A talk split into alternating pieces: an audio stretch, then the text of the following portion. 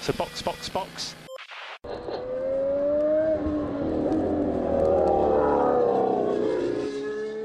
Bom dia e bem-vindo ao sprint de notícias do Box Box Box. Tudo o que você precisa saber sobre Fórmula 1 e automobilismo em geral, enquanto você come aquele iogurte com granola.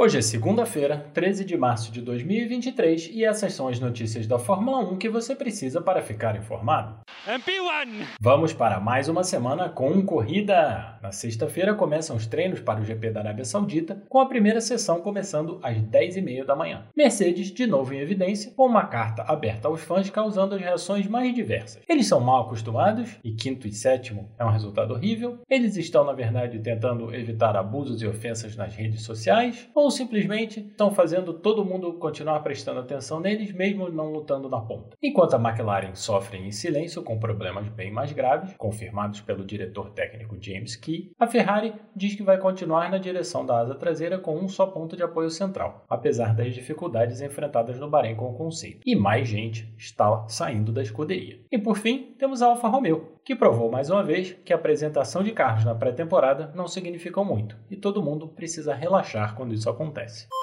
Eu sou Felipe Junqueira e este é o Sprint de Notícias de hoje. Oh, really?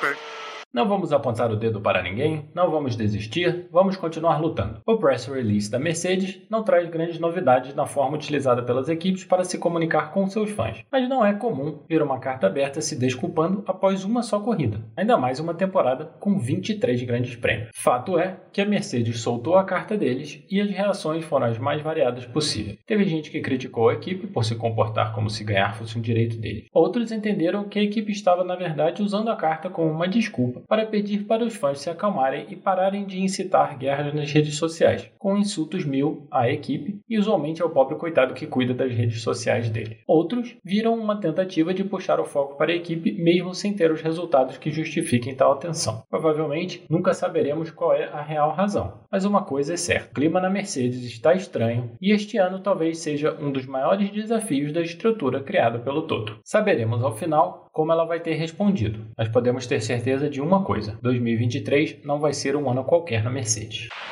A McLaren, essa sim com problemas graves, confirmou no final de semana que a mudança das regras do assoalho terminaram de destruir o potencial que o MCL36 tinha no ano passado. Segundo James Key, diretor técnico da equipe, quando eles começaram a testar o carro em setembro, a equipe percebeu que eles iam perder muito mais performance do que o previsto com as novas regras. Basicamente, o design do MCL36, se reutilizado para o MCL60 deste ano, iria destruir a competitividade do carro. A direção de desenvolvimento do MCL36 fez com que a equipe se visse em uma rua sem saída para as novas regras. Finalmente, temos uma explicação para o comentário do chefe da equipe Andrea Stella sobre ideias que chegaram tarde demais. A ideia era redesenhar o carro completamente para tentar contornar o problema e construir o MCL60 de acordo com as novas regras de assoalho. E por isso, o carro que foi para a primeira corrida no Bahrein não é a especificação que a equipe planeja usar para a temporada. Os novos conceitos, entretanto, não estavam testados e principalmente validados o suficiente para arriscar utilizá-los. No final das contas, não teria sido um grande problema levar um carro completamente experimental, já que a equipe teve um resultado pífio no Bahrein, com Piastri abandonando e Norris chegando em último duas voltas atrás. A equipe acredita que é um problema que eles teriam mais cedo ou mais tarde que enfrentar, então quanto mais cedo melhor, já que as novas regras vão valer até 2025. Então uma direção de desenvolvimento ruim, como eles tinham com o carro do ano passado, provavelmente causaria a equipe a ir caindo na tabela lentamente até chegar lá atrás. O tombo de 2022 para esse ano talvez seja uma boa, por forçar a equipe a abandonar os conceitos anteriores e partir para uma nova direção mais rápido. A ideia é trazer o novo pacote para a corrida do Azerbaijão,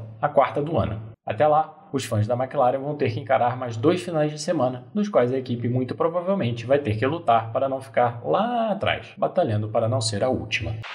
Na Ferrari, o desenvolvimento vai continuar da asa traseira com um só ponto de apoio central. É a mesma situação da McLaren em termos de desenvolvimento. A asa foi uma ideia que surgiu no ano passado, mas já bem tarde no processo de desenvolvimento do novo carro e com isso não foi testada extensivamente em pista. Os testes da pré-temporada e no FP1 do Bahrein não foram bem sucedidos, mas a equipe está está determinada a continuar tentando, para tentar achar a solução para um fluxo de ar mais limpo na asa traseira. Segundo a equipe, a solução tem um benefício claro, mas o trabalho necessário para que ela funcione e não demonstre a oscilação que vimos no Bahrein não é tão simples, pois talvez seja necessário mais material nela, o que obviamente significa mais peso no carro. E as vibrações de um carro na pista não são fáceis de replicar no túnel de vento. Segundo a Ferrari, os benefícios aerodinâmicos são claros no túnel de vento, mas na pista a asa oscila demais e poderia inclusive vir a falhar, como aconteceu com o nariz do carro na pré-temporada.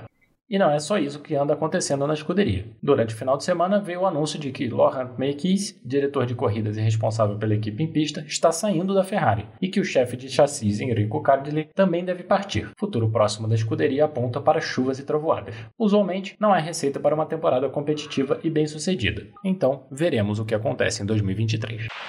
Duas coisas são garantidas na Fórmula 1. A primeira é que todo mundo vai falar que os tempos nos testes não significam nada, que não podemos afirmar nada baseado nos testes e por aí vai. Aí vem a temporada e grande parte do que foi dito nos testes vira verdade. Mas no ano seguinte, ouvimos a mesma conversa, as mesmas piadas sobre saco de areia e tudo mais. Na outra direção, outra coisa que acontece todo ano é um monte de gente perdendo tempo analisando os novos carros antes deles efetivamente irem para a pista. Esse final de semana, Alfa Romeo confirmou que o assoalho do carro da apresentação, completamente diferente do que a equipe havia usado em 2022 e analisado até a morte pelos especialistas, era falso, e a equipe não tinha intenção de usá-lo. Claro que pode ser um golpe em cima do golpe, e a Alfa de repente aparece com ele no meio da temporada. Mas fica a lembrança de que até os carros aparecerem na pista, para marcar tempos que não significam nada na pré-temporada, não adianta analisar e tentar adivinhar o que está acontecendo. Mesmo assim, certamente a mesma coisa vai acontecer no ano que vem. A equipe fez uma mudança interessante no carro, que foi muito menos discutida do que o assoalho falso, que foi a bolha da suspensão dianteira. Ideia da Mercedes, a bolha aparece onde os braços da suspensão dianteira se conectam com o carro, e a ideia é que ela ajude a condicionar o fluxo do ar da suspensão para a parte de trás do carro, jogando mais ar para a parte de baixo do carro, onde a maior parte da pressão aerodinâmica é criada em tempos de efeito solo. E esse final de semana vai ser a primeira etapa do World Endurance Championship, com a volta da Ferrari para o mundo dos protótipos. A primeira corrida vai ser em Sebring, na Flórida, junto com a etapa da IMSA no mesmo circuito, o primeiro teste de uma temporada que deve ser excelente na terra dos carros esporte. A corrida do WEC acontece na sexta-feira, com largada a uma da tarde.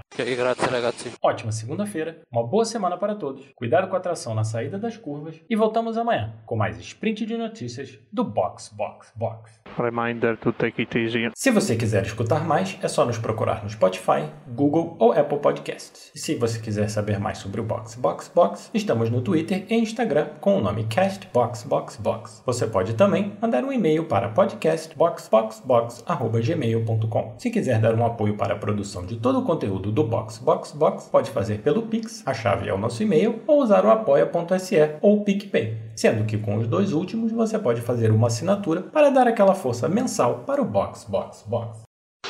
That's the end. Thank you. You can jump out. So box, box, box.